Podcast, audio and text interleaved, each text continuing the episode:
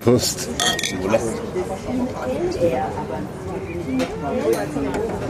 Willkommen zum Trend Podcast. Liebe Hörerinnen, liebe Hörer, es ist tatsächlich das erste Mal seit 8. März, dass ich mich selbst in eine öffentliche Gaststätte samt zugehörigem Gastgarten begebe.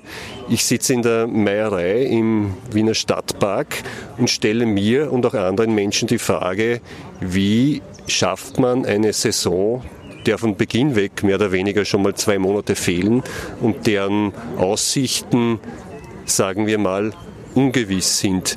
Das trifft nicht nur die Wirte, die jetzt seit einigen Tagen wieder offen haben, sondern das trifft auch ihre wichtigsten Lieferanten oder eine ihrer Hauptlieferanten, äh, nämlich die Bierbrauer. Und ich sitze mit gleich drei Bierbrauern hier am Tisch.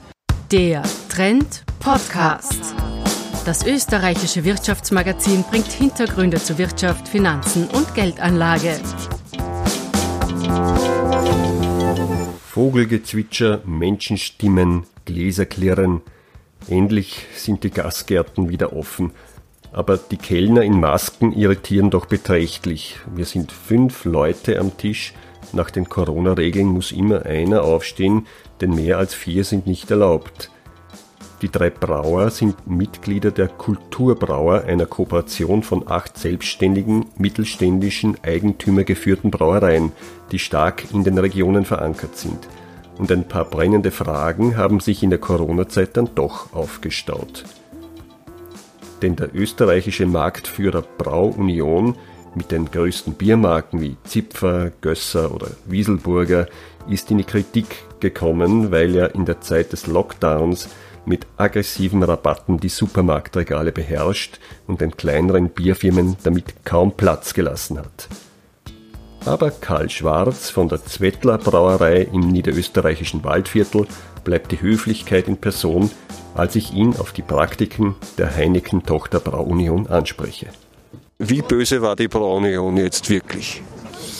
Äh, Braunen war nicht böse. Die Braunen hat natürlich äh, aufgrund ihrer Struktur, ihrer Größe alle Möglichkeiten genutzt, um hier in dem veränderten Umfeld äh, Marktanteile nicht nur abzusichern, sondern äh, zusätzlich äh, vielleicht auszubauen.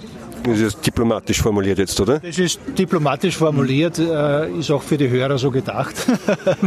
äh, und das muss man ihnen zugestehen. Also ich sehe das nicht als böse, das ist, das ist der Wettbewerb, gerade mit, mit Konzernen. Das, das hat uns auch nicht überrascht. Dann gab es da diesen berühmten Auftritt des deutschen Virologen Christian Drosten, dem Cheferklärer der Krise, bei Armin Wolf in der ZIP 2. Er meinte, er würde sein Bier wenn er ins Wirtshaus geht, immer aus der Flasche trinken und nicht offen. Sind Schankbiere also Virenschleudern?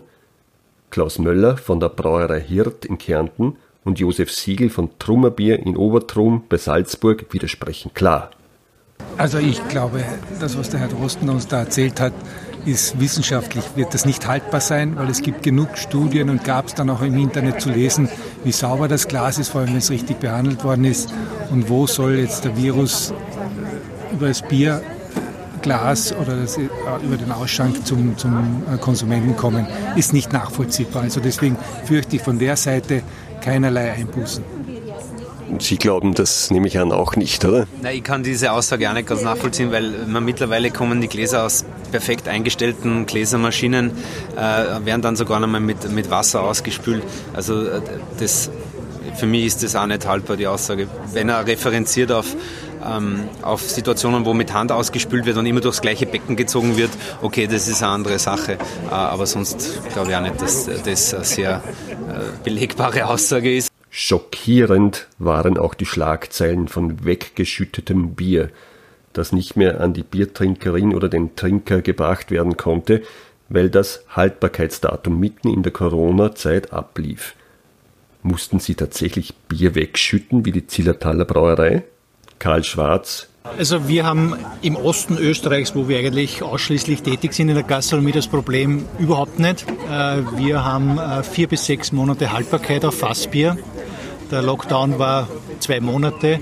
Ähm, das ist aus dem Zillertal deswegen gekommen, weil es typisch ist für den Westen, für die Einlagerung von Hüttenbieren, die im Normalfall im Oktober geliefert werden und halt jetzt im, im, im März abgeholt werden mussten und das kann man dann nicht mehr verkaufen. Was mich natürlich am allermeisten interessiert, äh, wenige Tage nach der Öffnung der Gastronomie, wie ist Ihr Bild jetzt, was das Konsumverhalten betrifft, was die Rückmeldung Ihrer Wirte betrifft? Lässt sich die Saison noch einigermaßen begradigen? Begradigen würde ich sagen, wird schwierig. Ähm, das hängt natürlich auch sehr stark davon ab, wie die Vertriebskanäle bei den einzelnen Brauereien sind. Wir sind sehr gastrolastig, haben einfach einen riesen äh, Verlust jetzt einmal hinnehmen müssen. Jetzt werden wir sehen, aber wir sind natürlich jetzt in den, äh, vor, vor, in den Planungen mit wesentlich geringeren Mengen und schauen, dass wir irgendwie mit einem blauen Auge mit in dem Jahr davon kommen. Aber wir werden nicht mit der gleichen Menge abschließen, das ist jetzt schon klar. Sie haben einen hohen Italien-Exportanteil. Also Ihr Exportanteil ist vor allem Italien. Ähm, Italien in Europa eigentlich das Synonym oder das Anfangsland für die Corona-Krise gewesen. Äh, insofern äh, nehme ich an, sind Sie zumindest exportseitig schon mal besonders betroffen, aber natürlich auch äh, mit der Erfahrung aller inländischen Bauern gesegnet. Was heißt das für die Weiterentwicklung von Hirta im Jahr 2020? Naja, in 2020, was uns einmal positiv stimmt, äh, ist die, die Freude, das Engagement der Gastwirte, die wir jetzt feststellen konnten am Wochenende, die wieder aufgesperrt haben. Und der Enthusiasmus, diese guten Ideen, die haben, das wird einiges wettmachen. Aufholen werden wir nichts mehr. Und jetzt auf Ihre Frage, Export, Italien, Kroatien, Slowenien, die uns vor der Haustür liegen. Also wir schätzen sicher 50 Prozent weniger als im Vorjahr. Distanz und Abstand sind die Leitwörter der Corona-Zeit. Und sie vertragen sich sehr schlecht mit der Nähe, die man in einem Lokal sucht. Die Berichte von den ersten Tagen seit der Öffnung Mitte Mai waren voller Hinweise darauf, dass spätestens mit dem zweiten Bier oder dem dritten Glas Wein wieder Bussi Bussi und Umarmung Einzug gehalten haben. War das auch bei den Zwettlerwirten so, Herr Schwarz? Naja, dem ist sicherlich zum Teil vorgebeugt mit der Öffnungszeit 23 Uhr. Äh, klarerweise mit äh, zunehmendem Alkoholisierungsgrad äh, fallen gewisse Hemmungen und, und auch die Rücksicht aufeinander. Äh, ich glaube aber, dass äh, der gesunde Hausverstand und das äh, Verantwortungsbewusstsein der Leute doch so weit ausgeprägt ist, dass sie mit der Situation richtig umgehen. Also ich habe es nicht festgestellt. Gestern äh, war ich selbst in einem Gastgarten am Abend, da ist mir der Wirt mit ausgestreckter Hand entgegengekommen und ich habe meine zurückgezogen, was ich für mich selbst als unhöflich gesehen habe, aber äh, ja, wir müssen lernen, damit umzugehen.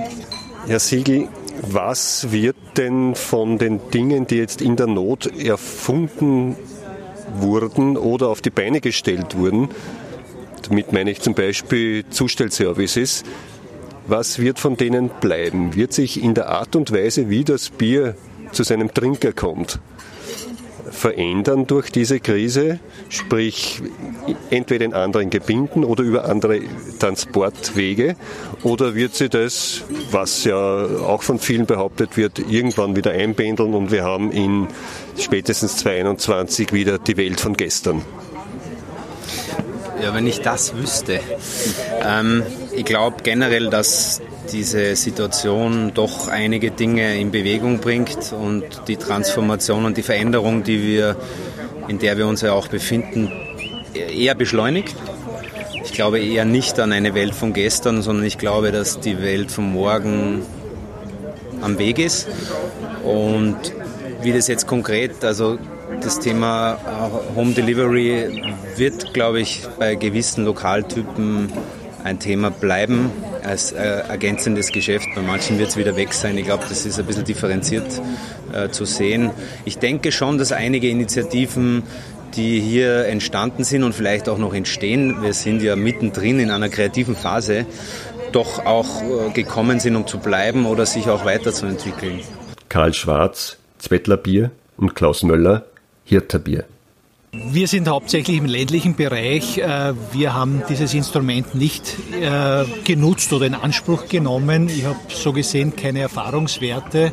Äh, das, was ich feststellen konnte, ist, dass nach einer anfänglichen Grundversorgung mit mehreren Kisten Bier über Lebensmittelhandel der Konsument, der genussorientierte Konsument dann immer mehr zu Spezialbieren gegriffen hat.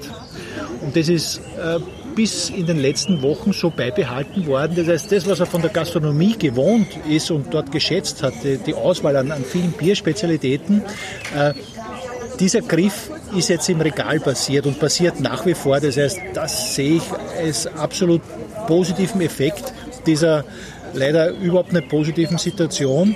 Äh, und ich glaube, das wird auch Bestand haben die Ideen, die wir neu aufgesetzt haben, war einfach, dass wir Gesamtpakete angeboten haben. Das war jetzt also nicht nur Bier, sondern auch sind Lebensmittel mit dabei gewesen, weil wir doch vor Ort auch einen großen äh, Shop haben, der regionale Produkte mitvermarktet. Und das ist extrem stark gewachsen. Also dieser Shop hat, ist in den Umsätzen wesentlich höher als im letzten Jahr im Vergleich, wurde sehr stark in Anspruch genommen, sowohl als Abholung als auch als, als Bestellort, wo ich was bestellt habe und mir habe zuschicken können. Sie es konkretisieren, perzentuell, was sozusagen mehr war? Ja, perzentuell kann ich es nicht sagen, aber ich kann ein Beispiel nehmen, weil da haben wir interne Wetten abgeschlossen. Das war unsere Osterjause, äh, regionale Produkte äh, in zweierlei Formen verschickt österreichweit und wir haben intern gewettet, naja, wir werden 50 bis 60 Pakete verschicken und das ist doppelt so viel geworden. Soeben hat der weltgrößte Brauereikonzern Anhäuser Busch InBev der das American Bud, aber auch die Marke Corona in seinem Portfolio führt, ein Büro in Wien eröffnet. Da ist Regionalität ohnehin die beste Strategie, um sich gegen diese Giganten über Wasser oder besser über Hopfen, Wasser und Malz zu halten. Aber wird diese Liebe zum Produkt aus der Region auch bleiben, Herr Siegel? In den letzten Wochen haben viele Menschen die Zeit gehabt, einmal zu kochen, zu genießen, diese Wertschätzung wieder Dinge selber zu machen, zu hinterfragen, wo kommen die Lebensmittel her, das ist für uns eine ganz, ganz spannende Situation. Äh, eben auch, wie gesagt, im landwirtschaftlichen Bereich erlebe ich in Salzburg eine unheimliche Wertschätzung für die Direktvermarktung von bäuerlichen Produkten. Und ich glaube, was ganz wichtig ist, einfach, wir werden uns, äh, jetzt geht es auch darum, Lösungen zu schaffen, die auch Bequemlichkeit äh, sozusagen, dass, dass das auch bequem ist, auch wieder direkt bei den Bauern zu, zu kaufen und ja, also das ist, die Regionalität ist für mich jetzt nicht der reine, ist nicht gegeben. Wir werden einfach in der Zukunft schauen müssen, dass wir das noch besser lösen. Es gibt also einen guten Ausblick und ein positives Grundgefühl, in das sich noch immer der Schock mischt, der den Bierbrauern spätestens am 16. März, dem Beginn des Lockdowns, in die Glieder gefahren ist. Hören wir noch Klaus Möller und Karl Schwarz zu und lassen den Trend Podcast so ausklingen, wie wir ihn begonnen haben. Die kritischen Momente waren, glaube ich, sicher die ersten Tage, die am meisten zum Nachdenken und zum Überlegen angeregt haben. Wenn der Shutdown kommt, Export bricht weg, die Gastronomie sperrt zu, keiner zahlt die Rechnungen mehr. Wie können wir unsere Rechnungen begleichen? Das, war einfach, das waren die ersten Tage, waren spannend. Mhm. Existenzielle Sorgen auch darunter? Äh, nein, nicht, weil einfach die, die gewusst, dass im Hintergrund genug Reserven sind, war nicht da. Die, diese Angst war nicht da. Okay. Und Herr Schwarz? Ähm, das, was mir am meisten belastet hat anfangs, ist äh, überhaupt nicht zu wissen, wie geht es weiter, wie lang dauert das Ganze. Ähm, auch äh, sehr nahe gegangen ist mir die Verzweiflung unserer Kunden, äh, wo du keine Antwort geben kannst äh, und, und, keine Lösung parat hast. Äh, mittlerweile, so schwierig die Situation ist, äh, bekommt man eine gewisse Routine damit umzugehen, äh, bekommt einen, einen, längeren Horizont in der, in der Perspektive. Ähm, ja, äh, bin recht zuversichtlich, dass wir zwar mit einem blauen Auge, äh, möglicherweise mit einer Schramme, aber, aber doch, ich will nicht sagen gestärkt, aber, aber noch immer äh, sehr gut äh, ausgestattet diese Krise auch überstehen werden dann schlage ich vor, stoßen wir dennoch aufs Jahr 2020 an, oder? Ich kann mir eine kurze Anleihe machen. Selbsthilfe. Prost, Prost, Prost. Und vielen Dank.